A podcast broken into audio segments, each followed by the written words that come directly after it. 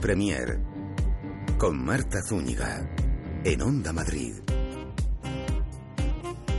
Hola, muy buenas noches. Sean bienvenidos a nuestra agenda de ocio y cultura. Vamos a estar hoy en los teatros Luchana con Carta al Padre.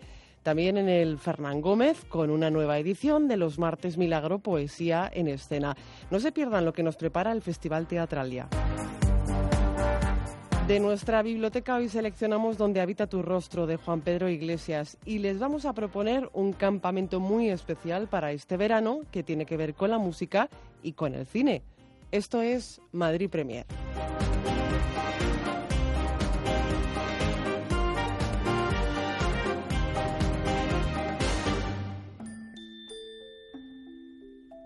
Carta al padre en los teatros Luchana. Texto original de Frank Kafka que José Sánchez Sinisterra ha versionado para crear este montaje dirigido por Víctor Boira y Jorge de las Heras. El propio de las Heras protagoniza este espectáculo que aborda la relación que mantuvo Kafka con su padre. Y saludamos ya a Jorge de las Heras. Muy buenas noches. Hola, buenas noches. Bienvenido a Madrid Premier. ¿Cómo Muchas estás? gracias. Muy bien, muy contento. Hombre, es que con Carta al Padre, eh, bueno, en los teatros Luchana eh, estás dando vida a Kafka. Nada más nada y nada más menos. y nada menos. Tentativa de evasión de la esfera paterna, ese es el subtítulo, ¿no? Eso es, eso es, sí, sí. Además, eh, eh, bueno, se llaman tentativas de evasión, pero básicamente, que es lo que sucede en la propia carta, también es como un motivo que se repite una y otra vez, ¿no? Esos, esas intentonas, ¿no? De, de- de evasión eh, de una esfera, ¿no? De una imagen casi arquetípica de un padre todopoderoso, ¿no? Y que es un poco eh, castrante, tiránico. Lo que pasa que luego la carta, eh, igual que también en la adaptación que ha hecho Sánchez Sinisterra, pues tiene Sí. una serie de bueno, de, de giros inesperados que van haciendo que esa imagen todopoderosa de repente vaya cambiando un poco su, su cariz, ¿no? El propio Kafka, Kafka también se vea viendo modificado, ¿no? Que, de hecho, aunque mm, en la, es una carta, ¿no? Como, como tal, y en teoría el padre no aparece, pero la propia carta al final, carta, eh, Kafka inventa algo así como un monólogo de qué le respondería al padre, ¿no? Y tú responderías a todo esto, ¿no? Pues esto, ¿no? Y en esa respuesta hay un giro final muy, muy interesante que yo no quiero desvelar porque no, lo que quiero es que la gente a venga verla a verlo. a los teatros sí, sí. Luchana. Porque vamos a ver a un Kafka, Jorge, irónico y reflexivo, ¿verdad? Sí, sí. eh, bueno, eh, vamos a ver, esto se plantea esta carta. eh, la, la gran genialidad de, de Sánchez a la hora de, de enfocar la adaptación, eh, de crear una dramaturgia con esto, porque no olvidemos que es una carta. Entonces, claro, extensísima. extensísima y complicadísima de llevar al teatro, porque en definitiva, al final, si tienes a un actor ahí en escena que se está dirigiendo simplemente a un padre que no está presente, el público realmente quién es, ¿no? Eh, y está Kafka y solo, o sea, sería muy duro para un actor. Y la gran genialidad de Sánchez en esta adaptación ha sido crear algo que ya está un poco de alguna manera contenido en la carta. La propia carta parece casi un proceso judicial. Es la leche. Es, es Sí, que- sí, sí, llama mucho la atención. O sea, que el público ejerce de tribunal silencioso. Exacto, exacto. Y el padre está presente. Está presente. No lo parece al principio, pero bueno, hay un juego también, ¿no? Que de repente, bueno, pues empieza a haber unos signos y el padre, pues al padre se le ve por allí. Y, y sí, eh, y yo o Franz somos la fiscalía. ¿no? De alguna manera la acusación.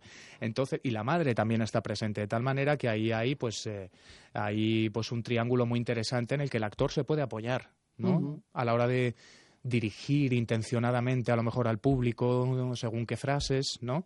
O al padre o a la madre, ¿no? Entonces, con esto que me comentabas tú al principio, ¿no? De que es una carta irónica, es una carta cruda, claro, él tiene un poco la máscara del, del abogado, ¿no? Que se le va haciendo añicos poco a poco también, ¿no? Y es también lo interesante. Claro. Que ahí se van filtrando de repente otro, otro tipo de cosas, ¿no? Pero sí, es, es tan- Y también el propio trabajo que ha hecho el director, Víctor Boira, es un trabajo pues desde la ironía, eh, un poco desde a veces un cierto humor negro también, o sea, no vamos a asistir a un dramón. Por supuesto, hay algo muy dramático por detrás y hay veces que se filtra, ¿no? Y, y hay una progresividad a medida que se acerca al final, que como he dicho, esa máscara se va rompiendo y ya se van abriendo grietas ahí muy potentes, ¿no? Hombre, es que esa máscara no se puede sostener mucho tiempo. No, desde luego que no. Uno al final se quita la máscara y se mm. descubre tal y como es, se desnuda quizás, ¿no? Este padre. El padre y el hijo, que es lo interesante, ¿no? Que es un proceso, ¿no? En el cual al final te das cuenta que no sabes a favor de quién ponerte, como en la vida misma. Claro. Y luego está la madre, que no es una convidada de piedra en todo este entramado, ¿no? La madre que es el contrapunto al padre, ¿no? Exacto. Y de hecho, bueno, eh, Kafka en muchísimos eh, testimonios que ha dejado o, bien en otras cartas o a sus o a sus amigos o a sus amantes eh, habla a menudo de, de, su madre, ¿no? Como, sí, realmente como un poco ese contrapunto. A ver, el padre representa de alguna manera pues sí, ¿no? La, fuerza más castrante, pero también al mismo tiempo también es una fuerza muy poderosa, muy activa y de la que él ha aprendido muchas cosas. ¿eh? Eso no lo olvidemos nunca y, Kafka lo reconoce y lo admira a él, ¿no? Que realmente tiene es una personalidad y una fuerza arrolladora, ¿no? Con todo lo bueno y todo lo malo que puede tener, ¿no? La madre, sin embargo, y la parte de los lobby, incluso, que es la, pues la, la rama de la, de la familia, representa, representó eh, un poco todo lo artístico, todo lo creativo. Había algunos eremitas incluso eh, religiosos, pero fuera un poco de las, de las ortodoxias, eh, con lo cual eran personajes me viene ahora mismo a la cabeza ¿no? una imagen que cita una y otra vez de un abuelo suyo que era un sacerdote, pero muy poco al uso, ¿no? De hecho, por ejemplo, en los inviernos una de las, sus maneras de rezar era coger un hacha, irse a un lago, abrir un agujero y meterse debajo del agua ahí aguantar la respiración mientras meditaba, unas cosas así muy extremas, ¿no? Y, eso en la parte de, de, los Kafka, de los Kafka no estaba. Los Kafka era una familia más bien dedicada, pues eso, a la labor, al negocio, ¿no? Al tal, mientras que los lobby, pues eran había personajes más interesantes desde el punto de vista artístico. ¿no? Y él vivió un poco entre medias de, esos dos mundos, como también vivió entre medias, curiosamente, porque él terminó siendo funcionario. Claro, y entonces luchaba contra el sistema. Exacto, eh, eh, pero, pero era parte, ¿no? Entonces era funcionario, pero era poeta. O sea, era, era, escritor, ¿no? Entonces, ¿Cómo se pueden compaginar esas dos cosas? Pues eso se preguntaba él, eso se preguntaba él, pues con mucho esfuerzo, la verdad. Y bueno, para él también era la posibilidad, ¿no? Cuando él entró en la compañía de seguros estatal, de hacer un trabajo que luego le permitiera escribir y ganar una cierta independencia respecto a su padre que le costó muchísimo conseguir, ¿no? Porque mm. realmente él estaba muy entregado a su carrera como escritor y no olvidemos que no conoció el éxito en vida jamás. o sea, es uno de estos casos, ¿no? Como, pues bueno, como el de Van Gogh, otros tantos artistas, ¿no? Que realmente eh, son tragedias, ¿no? Son tragedias desde cierto punto de vista, porque desde otro punto de vista también es hermoso, ¿no? Que no, que no conociera todo el rollo mediático, que tal, que solo tuviera ese momento, ¿no? De la escritura. Claro. Y eso también le da un cierto romanticismo, pero claro, él, él seguramente, si me viera o me escuchara decir esto, me mandaría a freír espárragos. O diría, qué bien has bordado el personaje. Y un día decides eh, ponerte a escribir tu propia carta al padre. Sí, no, no, no la escribí, no la escribí yo. De hecho, fui un poco más, bueno, omnipotente casi te diría, ¿no? Porque decidí en, en, un primer término ponerla en pie tal cual. Ajá. Y decir, bueno, ya meteremos un poco de corta tijera por aquí y tal. Y, y lo que pasa que en una conversación con Sánchez, eh, Sinisterra, que le dije que ya, de hecho, yo ya había empezado a ensayar.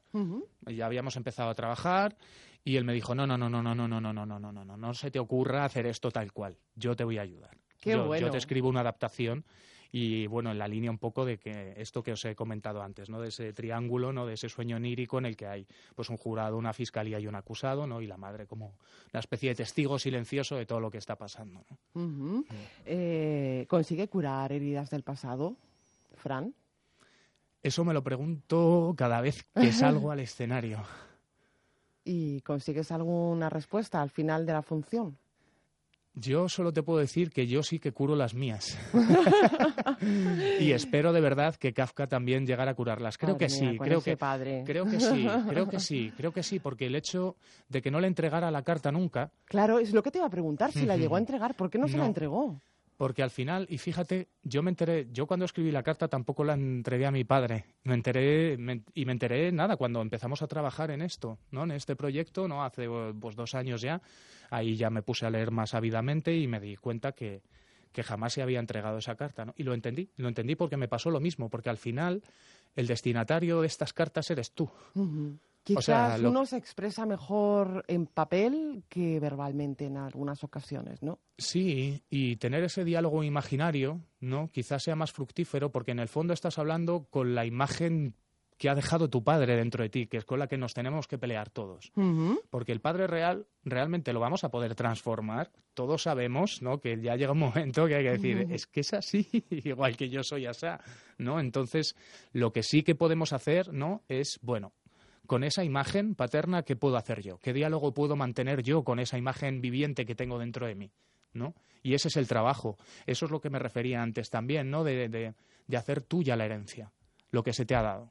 Claro, de tomar lo bueno, lo positivo y también lo negativo, porque también a veces vale para muchas cosas, Como ¿no? Para, construir tu propia historia. O para subirse a un escenario y hacer un. Madre mía, eh, la lucha que se nos muestra en esta carta, como estamos hablando, es eh, la lucha del hijo contra el padre o del padre contra el hijo también en algunos momentos, pero también se puede extrapolar a la relación artista-sistema-Estado, que también le encorseta el Estado a él, ¿no? Totalmente. Y además no olvidemos que estamos, eh, vamos, Kafka crece en una de las peores burocracias posibles, que es la del Imperio Austrohúngaro, ¿no? Entonces ahí, bueno, realmente eh, es una máquina muy, muy, muy aplastante, ¿no? Y él, por ejemplo, y, literalmente, o sea, porque él, por ejemplo, como dentro de su propia compañía de seguros, eh, que es la compañía de seguros estatal, asiste a numerosos casos de, obreros, de obreros desmembrados ¿no? por estas eh, gigantescas eh, eh, pues, factorías donde están empezando a trabajar ¿no? en una sociedad que se está empezando a, industrializar ¿no? y, y él lo vive en su propio trabajo, pero sin metáforas, o sea, la máquina literal destrozando los miembros, ¿no? Y él se preocupó mucho hasta el punto que llegó a inventar, y de esto no se habla porque no se suele saber, claro, se le conoce como literato, inventó muchas máquinas que no desmembraban, que solo hacían moratones, por ejemplo. Menos mal. Que fue un paso, fue un avance, desde luego, vamos. Esto es curioso, porque todas esas patentes, esos planos están por ahí en Internet, se pueden ver, ¿no? Y la gente realmente que trabajaba en, en, esta, en esta empresa estatal le tenía un afecto tremendo a Kafka, porque era un tipo súper preocupado por las personas, ¿no? Todo esto que me cuentas es muy kafkiano. Sí, desde luego, desde luego. Es que en el fondo claro, cuando uno piensa en el escarabajo de la metamorfosis, el escarabajo es él con su padre o es ese obrero, ¿no? Que está en esa fábrica, ¿no? Que no son las fábricas de hoy en día. O sea, imaginémonos las fábricas de principios del siglo XX. Eh, es que tuvo que haber muchas revoluciones y mucha cosa para que las cosas cambiaran. O sea, que ellos eran, bueno, unas condiciones infrahumanas. Oye, Jorge, eh, también me preguntaba, aunque en buena medida me has contestado también a esto, ¿y qué papel juegan las mujeres en la vida de Franz? eso es, es. Pues mira, un papel fundamental eh, y con muchísimas dificultades. De hecho, yo creo que para él es. Para él lo más. La cosa más hermosa ¿no? es ni siquiera escribir un texto, él lo dice, ¿no? Es formar una familia. Y sin embargo, ahí están como sus mayores incapacidades. ¿no? Eh, la mayor problemática de Kafka, y es algo que en este juicio ¿no? se empiezan a presentar como pruebas ¿no? de distintas em, como espacios de relación con el padre o con la propia vida, ¿no? Las incapacidades, las dificultades que, tiene el propio Kafka y el momento final, la traca final es con el matrimonio. Y curiosamente también, fíjate, porque a Kafka siempre se le suele ver como un tipo así, como, no sé, un tipo raro, tal Gris, un poquito, ¿no? Sí, pero bueno, los textos se pueden leer de muchas formas. De hecho, cuando Franz Kafka hizo, la primera lectura de la Metamorfosis con el Círculo de Escritores eh, de Praga, donde estaba Max Brod. Esto, la gente se moría de risa. No me digas. sí, Max Brod lo relata como, como bueno, que, lo primero, es cierto que Kafka era un tipo introvertido, pero hay tipos introvertidos que son capaces de tener un sentido del humor muy irónico, muy agudo, muy brutal. Mira, Chekhov. Pues por ahí, por ejemplo. Y, lo, y yo creo un poco por los testimonios que tenemos que Kafka iba un poco en esa línea. O sea, no es el escarabajo de su metamorfosis. es el que está viéndolo en la distancia y, es capaz de contártelo y que tú te moras de risa.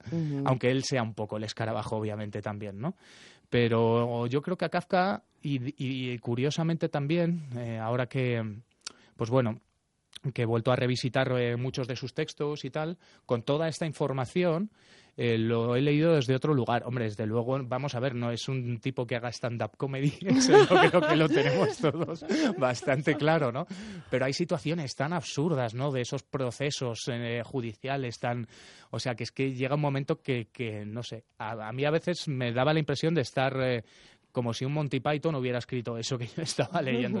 yo me he reído últimamente, en un principio no, de adolescente no, cierto, pero últimamente sí que he descubierto un, sentido del humor en Kafka que, que de más eh, joven no había sido capaz de, percibir. Bueno, pues si quieren emitir su veredicto, esto es un mensaje al público, vayan a los teatros Luchana porque van a ejercer, como decíamos, de tribunal silencioso en este mm. triángulo formado por Germán, por su esposa y por su hijo Franz los Kafka. Eh, dicen sentencias, señores, así que vayan a los teatros Luchana y disfruten de este trabajazo que, que, habéis hecho. Jorge de las Heras, muchísimas gracias. Muchísimas gracias a ti. En el Teatro Ferran Gómez, dentro del ciclo Los Martes Milagro, podremos ver muy pronto Voces en el Silencio una adaptación del poemario de José Manuel Lucía Mejías, un alegato contra el silencio de Occidente frente a la represión de la homosexualidad en determinados países. Dirige Carlos Jiménez. Buenas noches. Hola, buenas noches. Encantado de estar de nuevo con vosotros. Pues eh, un gusto charlar contigo. Bienvenido a este programa eh, para hablar eh, sobre vuestro último montaje de los martes Milagro Poesía en Escena. En esta ocasión con un único pase el próximo martes 3 de abril de Voces en el Silencio, ¿verdad?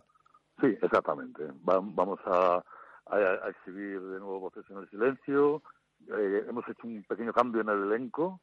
Eh, bueno, siempre en, teatro ya se sabe que no siempre los actores están disponibles. Se incorpora un, nuevo actor. Y, bueno, el montaje se ha mantenido como la última versión. Esta es, es, una función que tampoco se ha prodigado demasiado, eh, pero como nos encanta, mm. eh, pues eh, creemos que era conveniente en esta oportunidad volver a escribirla. Ajá, porque estamos hablando del poemario de José Manuel Lucía Mejías, La dramaturgia corre de tu cuenta, la diriges tú. ¿Y por qué habéis escogido este poemario? Bueno, la verdad es que este poemario me llega a mí hace como tres años, me lo regala José Manuel y vi que, bueno, tenía una muy fuerte carga dramática y le dije, aquí hay obra. Aquí tenemos material. Exactamente, sí. Eh, bueno, en realidad el poemario mm, trata del caso de estos dos chicos, de Mahmoud y Ayas, mm. que son detenidos y ahorcados eh, como consecuencia de que son homosexuales y les acusaban de, haber violado y tal. Bueno, es una, una excusa que en Irak se, se plantea a la hora de, tratar así a los homosexuales. Entonces me pareció que era bonito el, poder hacer una obra de teatro, porque es verdad que la obra denuncia el silencio de Occidente frente a este tipo de situaciones execrables. Yo creo que esto no deja de, cuando pasa a ser sencillamente una noticia, mm, forma parte del imaginario de la gente durante muy poquito tiempo hasta que otra noticia de igual calado o tal se eh, aparece en medios. Entonces se pierde en alguna medida yo, yo pensé que haciendo una obra de teatro tendría cierta permanencia. Entonces yo creo que es así. Es una herramienta de, denuncia mm, con la belleza que se desprende de los versos de José Manuel Lucía Mejía. Se trataba de hacer, eh, claro, una composición dramática en la que los personajes cogen cuerpo y, termina siendo una obra de teatro, que también es un modo como hacemos siempre los martes milagro, de acercar la poesía al público a través de la obra de teatro. Claro, mm, además, en este caso, haciendo ese alegato contra, como nos decías, el silencio ¿no? de Occidente frente a la represión de la homosexualidad en determinados países. Eh, nos traslada a una ciudad iraní, a 2005, pero la verdad es que es un asunto, podríamos decir, que está de plena actualidad. Está de plena actualidad, se han modificado las formas, porque ahora ya no les ahorcan, sino que les tiran desde las terrazas de los edificios. es así de terrible, ¿no? Mm. Y yo lo que he querido hacer es no solo circunscribirme al caso de estos dos chavales, pero la primera parte de la obra es un alegato contra todas aquellas situaciones que producen en cualquier país en el que no existe libertad eh, a, los, homosexuales, ¿no? Eh, luego hay una, una escena intermedia, que es un cuentecito, en el que, bueno, las casualidades de la vida, resulta que hay dos personajes que también se llaman Mamu y Ayas, que eh, hace mil años mm, se enamoraron y su amor sirvió de base para eh, los versos de los poetas sufís que han permanecido en el tiempo. Entonces, es terrible que después de mil años, los mismos nombres, la misma ciudad, y, digamos, hemos retrocedido. Entonces, la segunda parte ya es el, eh, digamos, el relato de eh, la situación de estos chavales en concreto, ¿no? Pero no deja de ser una ejemplificación de lo que está ocurriendo. Con voces en el silencio, un altavoz reivindicativo, ¿no? Para que bueno, el silencio de Occidente no sea tan patente ante determinadas injusticias. Recordamos el 3 de abril a las ocho y media de la tarde, mm, dentro de ese ciclo, los martes Milagro Poesía en escena, Voces en el Silencio, que además vosotros sois eh, un ejemplo de hacer que los martes se conviertan en milagrosos. Exactamente. Yo también, también aprovecho para anunciar que eh, luego en, el mes de mayo, los días 1, 2 y 3, vamos a reponer eh, una obra sobre eh, Gustavo Adolfo Becker y luego 4, 5 y 6 estrenamos eh, una obra sobre Fray Luis de León, que va, va a contar un poco el juicio que tuvo Fray Luis de León cinco años encarcelado por haber traducido a, la Biblia al castellano, que se atentaba contra la normativa que se había establecido en el Concilio de Trento. Y es también un canto de libertad sobre la libertad de expresión viene, bien traído. Bien traído y sobre todo gracias por el anuncio, Carlos. De nada, por Dios. Eh, estaremos allí. Eh, Carlos, muchísimas gracias, Carlos Jiménez, por atendernos una vez más en este programa de Madrid Premier. Gracias, gracias a vosotros. Buenas noches. Teatralia, muy pronto. Cumple 22 ediciones este festival que traerá 25 espectáculos y 127 funciones a 27 municipios de la región.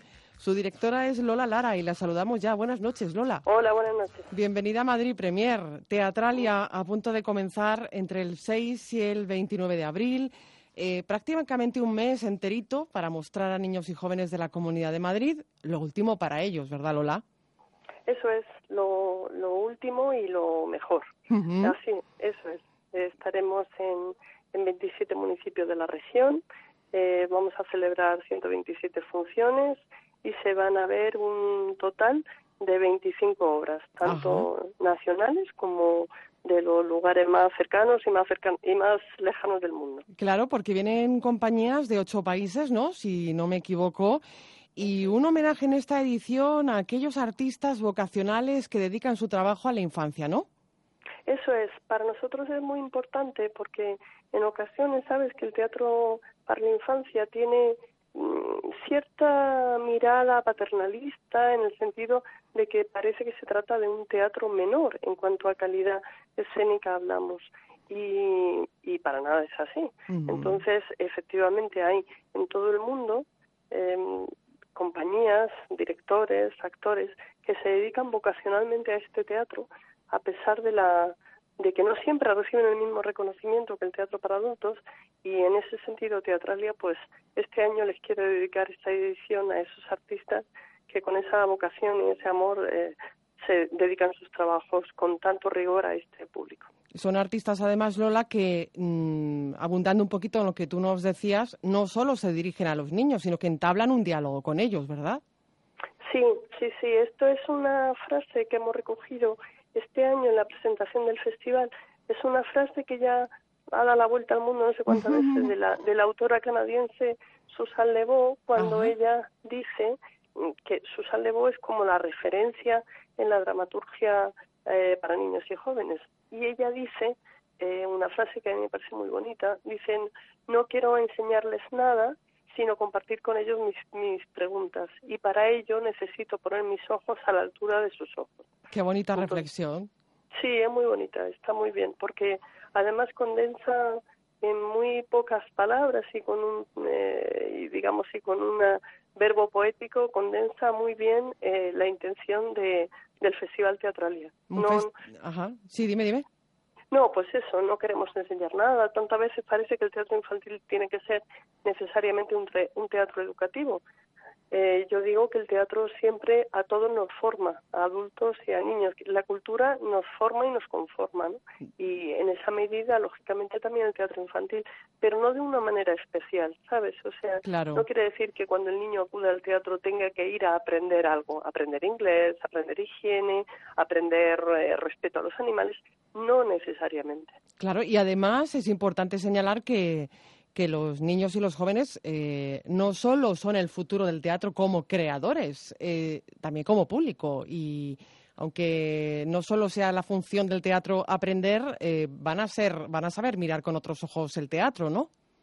Bueno, obviamente cuando un niño desde su, cuando un ser humano desde su infancia toma contacto con la cultura, con lo artístico, obviamente desarrolla una sensibilidad y, y que, que lo va, que la va a desarrollar, que la va a vivir y la va a, a tener bien presente el resto de su vida, ¿sabes? Entonces, obviamente los niños que acuden al teatro siendo niños, pues eh, seguramente si la experiencia ha sido positiva, si digamos la posibilidad de ver, eh, la posibilidad de disfrutar el, el goce estético que significa eh, el teatro, pues obviamente entendemos que seguirán siendo espectadores como tales, porque tú sabes que cuando las personas nos buceamos en el mundo de la cultura ya es muy difícil salir de ella, ¿no? Desde parece, luego. Parece, que ya no nos realizamos como personas, sino si no tenemos un contacto con lo artístico y con lo y con lo creativo. Eh, Lola, ¿de qué disciplinas vamos a disfrutar en esta edición de Teatralia? Pues vamos a disfrutar de todas. Mira, eh, hace años nosotros hacíamos una división en el festival por disciplinas escénicas, digamos en la división tradicional, es decir, música, danza, eh, teatro. Eh, luego vimos, eh, hace ya algún tiempo, vimos que era muy difícil catalogar cada una de las obras en base a una de estas, porque la danza muchas veces tiraba de, de, la, de la videocreación o, o el circo a veces tiraba de la danza o el teatro gestual a veces incluía objetos, con lo cual entraba en el mundo del teatro del titre. Es decir, vimos que actualmente la creación contemporánea justamente se caracteriza por esto, por fundir disciplinas de lo más variado y, y hacer una, unas creaciones que no están tan sujetas ni tan em, proclives a ser catalogadas, ¿sabes? Entonces, pero además de decir esto, a lo que tú me preguntas, pues vamos a tener espectáculo de circo puro y duro, de hecho, durante durante la celebración del festival, durante los días que dura el festival, se va a celebrar el Día Mundial del Circo y vamos a tener un par de funciones con las que celebraremos.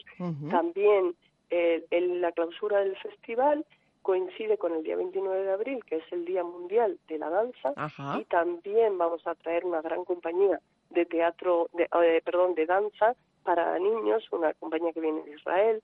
Eh, por supuesto, vamos a traer varias compañías de teatro de texto, varias compañías de teatro de títeres, mm, absolutamente todo. Y este año, además, se da la circunstancia que hay una digamos que e, e, en esa fusión de disciplinas que antes señalaba, pues digamos que se da un paso más y actualmente se mezclan disciplinas escénicas con disciplinas, digamos, que podríamos calificar de plásticas, ¿sabes?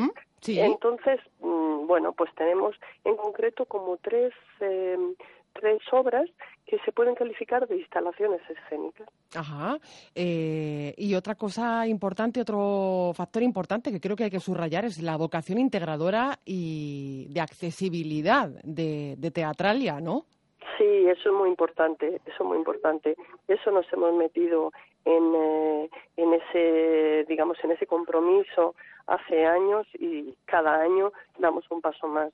Sabes que desde lo primero que pusimos en marcha fue las funciones con, con intérprete de lengua de signos española, posteriormente eh, incorporamos el tema de la audiodescripción para personas con discapacidad visual. Hace un par de años introdujimos el tema de la atención a la discapacidad intelectual y realizamos algunos programas eh, de mano donde donde mm, eh, están redactados en un código que se llama lectura fácil y pictogramas, que son códigos homologados a, a nivel internacional y que tienen que ver con la y que tienen que ver con la precisamente esto con la posibilidad de la comprensión para personas con algún tipo de discapacidad. Bueno, pues eh, Teatralia, eh, sus bondades, todas las bondades de Teatralia, que ya van 22 ediciones, Lola, y ha sido un placer charlar contigo esta noche en Madrid Premier. Recuerden, desde el 6 hasta el 29 de abril. Lola, un placer. Igualmente, están todos invitados y por supuesto tú también, claro está. Allí estaré. Muy bien, muchas gracias. Dentro de nuestras recomendaciones literarias, ¿dónde habita tu rostro? De Juan Pedro Iglesias, poesías, relatos, amor, naturaleza. Un hombre que ama la palabra y las imágenes, adora la fotografía y con él charlamos enseguida. Y recibimos ya aquí en Madrid Premier a Juan Pedro Iglesias. Juan Pedro, muy buenas noches. Hola, ¿qué tal, Marta? Buenas noches. Muy bien. ¿Y tú qué tal estás? Pues nada, muy bien, muy contento de estar con vosotros. Pues bienvenido a este programa y a esta casa que es la tuya, Onda Madrid. Eh, donde habita tu rostro, un conjunto de poesías y relatos eh, con dos ejes fundamentales, ¿no? El amor y la naturaleza. Sí, el amor y la naturaleza. Aunque creo que hay otro más por ahí. Sí, también eh, todo lo que nos rodea, que es ese mundo contemporáneo, ¿verdad? Eh, agua, tierra y aire. Agua, tierra y aire, efectivamente. También con la tierra el fuego, que son un poco las pasiones, ¿verdad? Entiendo que la tierra asemeja ese corazón, que el agua pueden ser las libertades y que el aire pueden ser los sueños. Eh, la verdad es que todo esto me lleva a pensar que, que, es todo lo que te rodea, la observación de todo lo que nos rodea, lo que te rodea a ti, en tu caso, lo que te inspira a la hora de escribir. Sí, eh, todo ese mundo literario se forja un poco eh, a través de los libros que hemos leído, que permanentemente nos eh, habitan con nosotros, ¿verdad? Y los viajes, en fin, todo, todo lo que conlleva.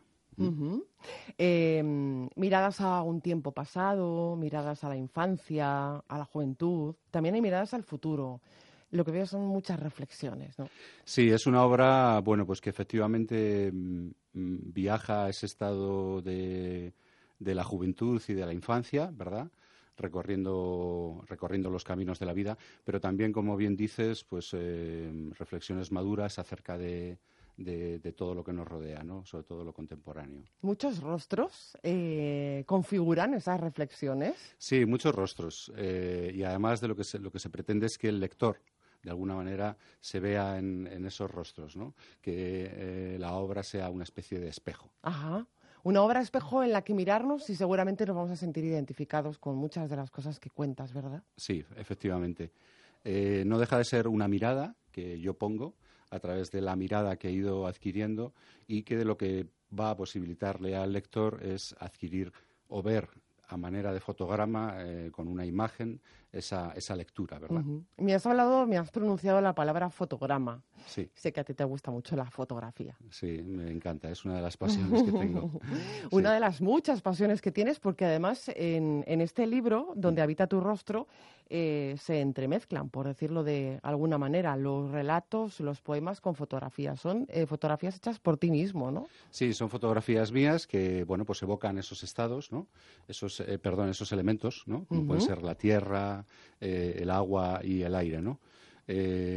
Bueno, pues por supuesto que el agua evoca, evoca esos paisajes marinos, ¿no? Que tanto me apasionan y, bueno, pues mucha poesía viene, viene ahí en ese elemento, ¿verdad? Son imágenes bellísimas, la verdad. Ah, Tienes una mirada de fotógrafo. muchas gracias. Te tenías que haber dedicado profesionalmente también a la fotografía. Sí, bueno, esa es una, es una espina clavada. Hice mis pinitos en la, en la escuela de fotografía, pero al final, bueno, me dediqué a otras cosas y, y así estamos.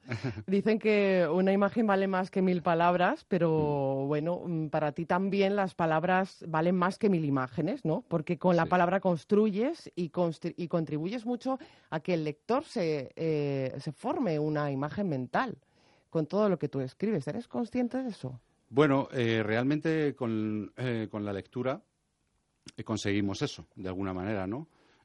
darle sentido a muchas de las cosas que tenemos en la vida eh, que como la palabra, pues muchas veces o escondemos o no sabemos interpretar, ¿no?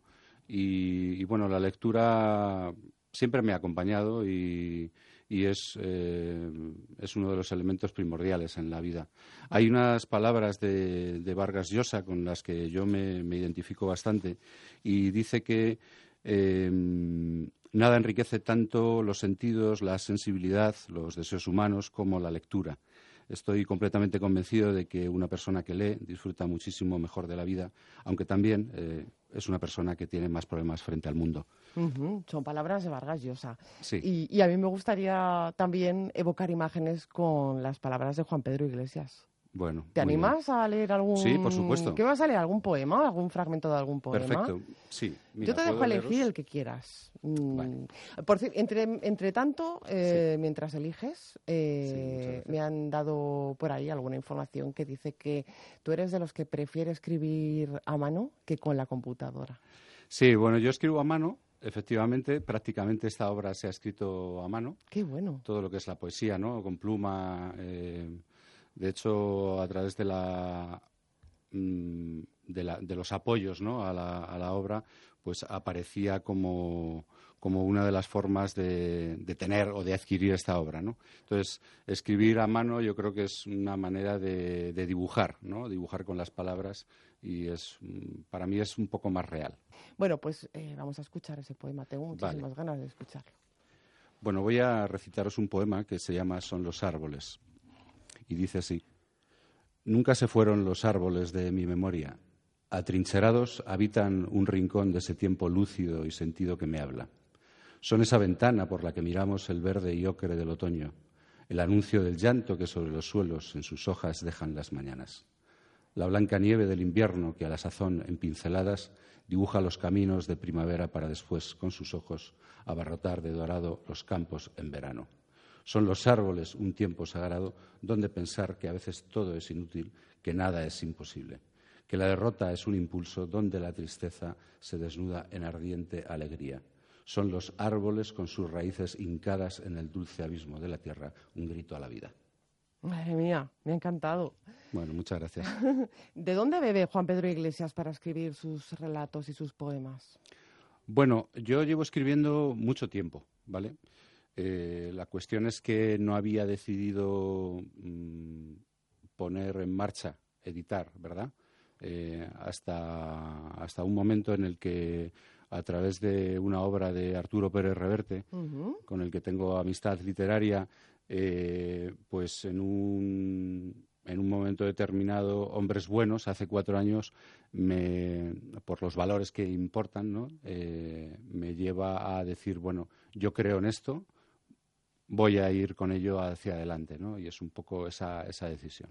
Ese es un poco el futuro del que hablan también tus obras, ¿no? El ir hacia adelante siempre. Sí, ahora mismo, bueno, tengo también una novela que estoy escribiendo, que en este momento la tengo parada por todo lo que es la, la campaña de esta de donde habita tu rostro, pero sí que creo que para finales de año, principios del que viene, estará terminada. Qué bueno, ¿y vendrás aquí a presentarla? Pues si queréis, yo encantado de venir. Estupendo. Eh, en la obra ya hemos dicho que se entrelazan, si ustedes eh, se pueden hacer con un ejemplar, eh, se entrelazan las imágenes que representan todos esos elementos con, con, con fotografías propias. de técnico superior en diagnóstico clínico a iniciar estudios en geografía e historia y, entre tanto, escribiendo y escribiendo. Es tu forma de expresarte frente al mundo, ¿no? Sí, es mi forma de expresarme, es mi forma de luchar también con la vida, ¿verdad? Darle, darle un sentido a la vida. Sí que quería comentar de la obra que, al final lo que persigues con la obra, eh, Borges decía que, mm, que los textos al final son textos abiertos, no son definitivos. Yo creo que esta obra le pasa un poco eso. Eh, es un texto en el cual tú has estado rediseñando borradores y reescribiendo borradores, no para perfeccionarte, sino para de alguna manera eh, encontrarte a ti mismo. ¿no? ¿Y eres de los que tiene miedo a la página en blanco? Eh, bueno, el miedo es algo que está siempre presente, pero de momento no me ha pasado. Es decir, que no he tenido ese desenlace fatal de decir tengo que dejarlo y, ya lo retomaré, ¿no? Hasta, hasta el momento no me ha pasado. Ah, enhorabuena, porque los periodistas muchas veces tenemos ese miedo a página en blanco. A ver cómo comenzamos a preparar la entrevista, a ver cómo comenzamos a, a, escribir. Bueno, ¿dónde habita tu rostro? ¿Cómo se ha editado o cómo se está editando, mejor dicho? Bueno, eh, yo quise pasar ahí tenía un poco miedo. A ver, voy a ser sincero, ¿no? Eh, suelo serlo, pero en esto más todavía. Eh, quiero decir, eh, he tenido que pasar un filtro editorial, ¿verdad? antes de lanzarme a la autoedición. ha habido personas que me decían, pues, ¿por qué no autoeditas? Bueno, pues porque yo soy un escritor novel, a mí no me conoce y quería pasar de alguna manera ese filtro editorial en el cual, pues, expertos, ¿vale? Hacen una valoración de la obra y te dicen, pues, eh, esto de alguna manera mm, merece la pena, tiene una cierta calidad literaria o no. Entonces, en libros.com, eh, ese equipo eh, de trabajo pues ha decidido ya apostar por esta obra. Pues qué suerte que hayan apostado por esta obra. tenemos muchas ganas ya de, verla editada y de hacernos con, con un ejemplar. Juan Pedro Iglesias, ha sido un placer charlar contigo esta noche en Madrid pues Premier. Igualmente, para mí todo un placer. Muchas gracias. Los viernes de 9 a 10 de la noche, Madrid Premier, con Marta Zúñiga, en Onda Madrid. Papá, me voy, que tengo plan. ¿Y con quién? Con Miguel. Y con Bruno, con Martín, con Alexia, con Mar, con Ari, con Juan. Tu mejor plan es ir al cine con la gran quedada de Cinesa. Apúntate con tus amigos en nuestro Facebook o en cinesa.es y consigue tus entradas online al mejor precio y sin hacer colas. Consulta precios y condiciones en cinesa.es. Onda Madrid.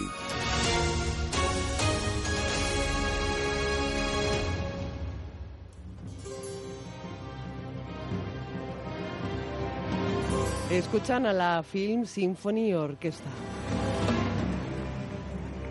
que para este verano prepara un campamento infantil y juvenil con un método educativo pionero que combina la formación musical y el aprendizaje basado en la experiencia. Se trata de una nueva forma de acercar la cultura al público más menudo.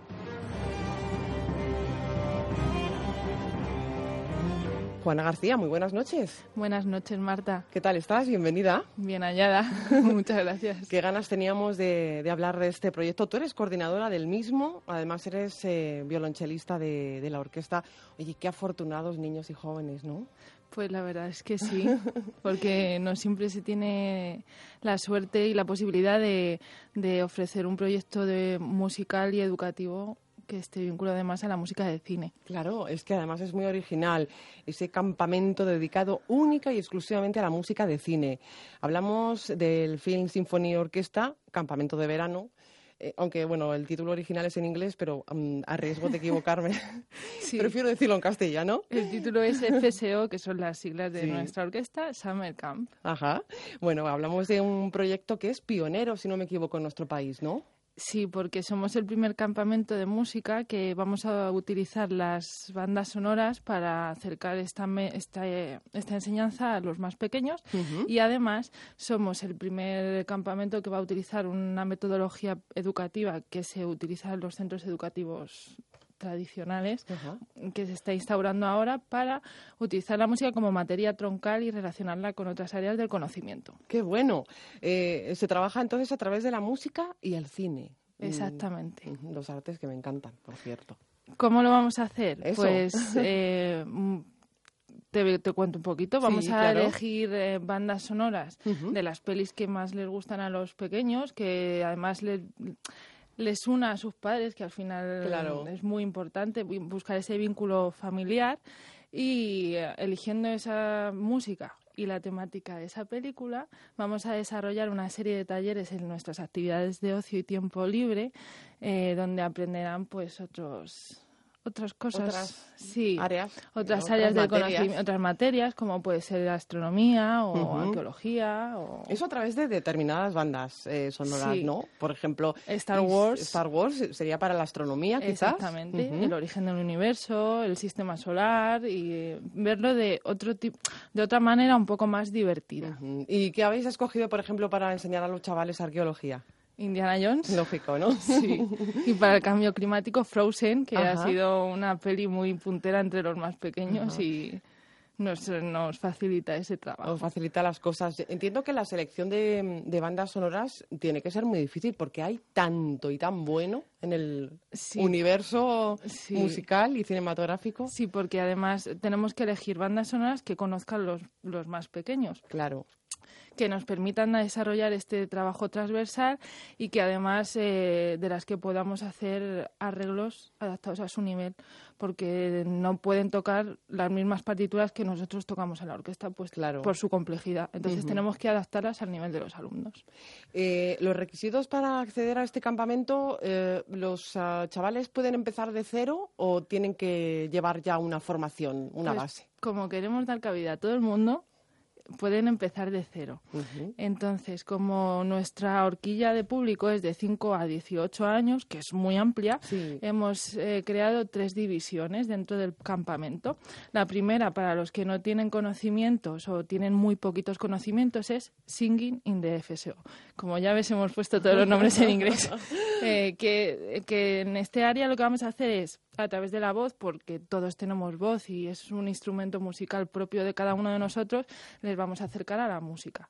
Luego tendremos FSO Junior, que será nuestra pequeña orquesta con los más pequeños, que para esta división si hace falta que hayan cursado como mínimo dos años en el conservatorio o escuela de música para que puedan venir y toquen uno de los instrumentos pertenecientes a la orquesta sinfónica. Y luego para los más mayores está la Big Band, que queremos que se que conozcan otro tipo de música, mm, swing, jazz, eh, a través de las bandas sonoras y se especialicen en, en este nuevo este género musical. Ajá. Bueno, en función de la... Este es el primer año que lo vais a hacer. Exacto. Eh, desde luego es una forma muy original de acercar la cultura al público más menudo y la pregunta, así un poco con cierta retórica, es si veis que tiene éxito, que lo va a tener, lógicamente. A lo mejor lo extendéis a, otros, a otras edades. Yo digo por si me llega en algún momento. Pues he de decir que nos lo han preguntado. Por eso, por eso. Sí, sí, hemos recibido preguntas a través de nuestro correo electrónico si no vamos a hacer un campamento para personas adultas. Así que quizá si el éxito es arrollador, arrollador que esperemos que lo sea, quizá lo abramos. Bueno, ¿y cómo se os ocurrió esta idea, la Film Symphony Orquesta? la orquesta. Bueno, pues es una idea que surgió, le surgió a nuestro director Constantino Martínez Horst y nació en 2012. Constantino es eh, director de orquestas, compositor y es un friki, en no en sentido peyorativo, que yo creo. Sí, sí, totalmente. Es un amante de la música de cine y, y del cine. Entonces él decidió poner en marcha este, este proyecto para acercar Em, la música sinfónica a otro tipo de público al que no estaban acostumbrados los oyentes de música sinfónica. Claro. Porque siempre se asocia a la música clásica. Qué mejor que compartir una tarde, noche en familia escuchando música de, eh, música de cine. De las pelis que te encantan. Que te han marcado, ¿no? Claro, lógicamente. Eh, a ver, volviendo al campamento, eh, ¿cómo será el día a día en este campamento de, verano? Pues mira, te voy a resumir, o sea, te voy a presentar un día. bueno, cuando lo hagamos para mayores te invitamos. bueno, comenzaremos el día, nos despertaremos y haremos una serie de estiramientos matutinos para despertar el cuerpo, porque es muy importante, los músicos somos como deportistas de élite y al final trabajamos con los músculos de nuestro cuerpo. Entonces haremos una serie de pequeños entrenamientos para despertar estos músculos. Nos iremos a desayunar y después empezaremos con las actividades. Tendremos por las mañanas ensayos por instrumentos sea, cada instrumentista, mini instrumentista se irá con su profe ¿no? de instrumento. Luego tendrán eh, los talleres de ocio y tiempo libre con estas actividades tan, tan educativas y tan especiales. Por la tarde tendrán un poco de tiempo libre después de la comida y pasaremos al ensayo de la agrupación, ¿no? Pues la orquesta o la big band o el coro y ahí podremos trabajar en equipo con el resto de compañeros de otros instrumentos, con los profes que estarán tocando la orquesta con nosotros y montar pues todo este repertorio que mostraremos en un concierto final para los papás el último día del campamento. Qué regalazo este, ¿no? Pues sí, la verdad que es, es un gustazo poder compartir para nosotros escenario con ellos y seguramente que para ellos escenario con nosotros. Para los que nos estén escuchando, em, ¿cuáles van a ser las, eh, la, ubicación o ubicaciones de estos campamentos? Pues hemos escogido para esta primera edición dos, eh, dos ubicaciones. Una está en Riaza, que es un pueblecito de Segovia, muy cerquita de, de Madrid. Y se, bueno, es un alojamiento que se llama La eh, la Casona del Prado. Ajá. Y luego en Valencia eh, será en la Casa Don Bosco, que está en Godelleta, que está también muy cerquita de Valencia. En cualquier caso, alejados de la ciudad. Exactamente, para, buscar... compartir también el aire libre. Sí, tenemos, tenemos la suerte de además estar en ubicaciones con entornos naturales que nos van a poder permitir desconectar.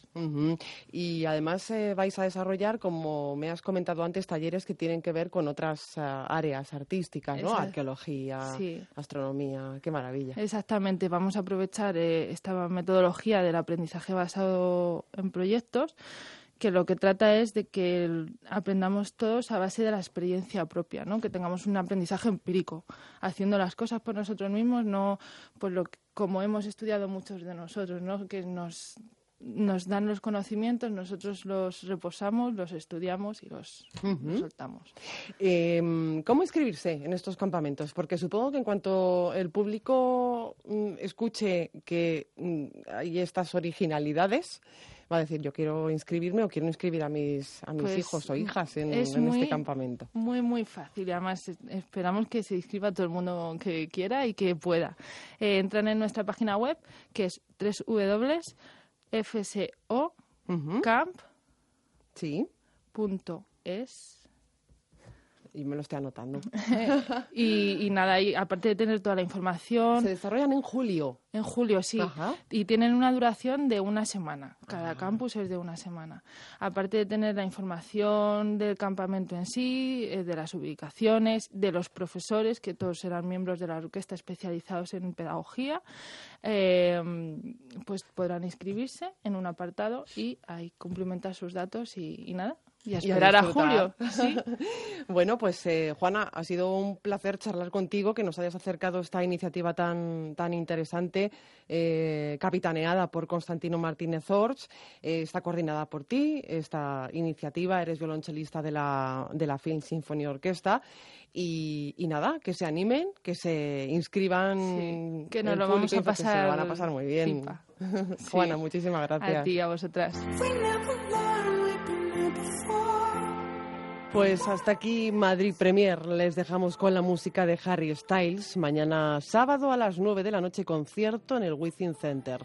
En la realización José Luis Machuca. Les habló Marta Zúñiga. Disfruten del fin de semana. Adiós.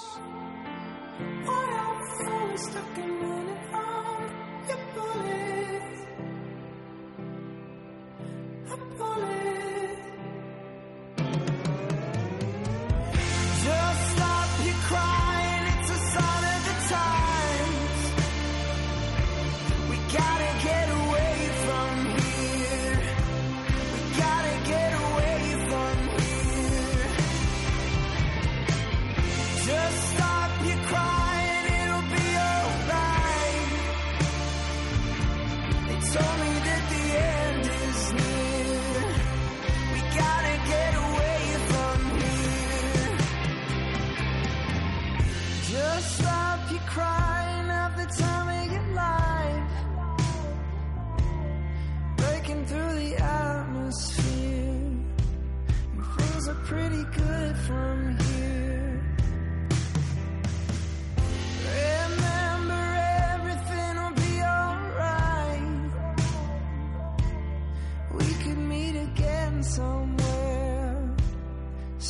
far away from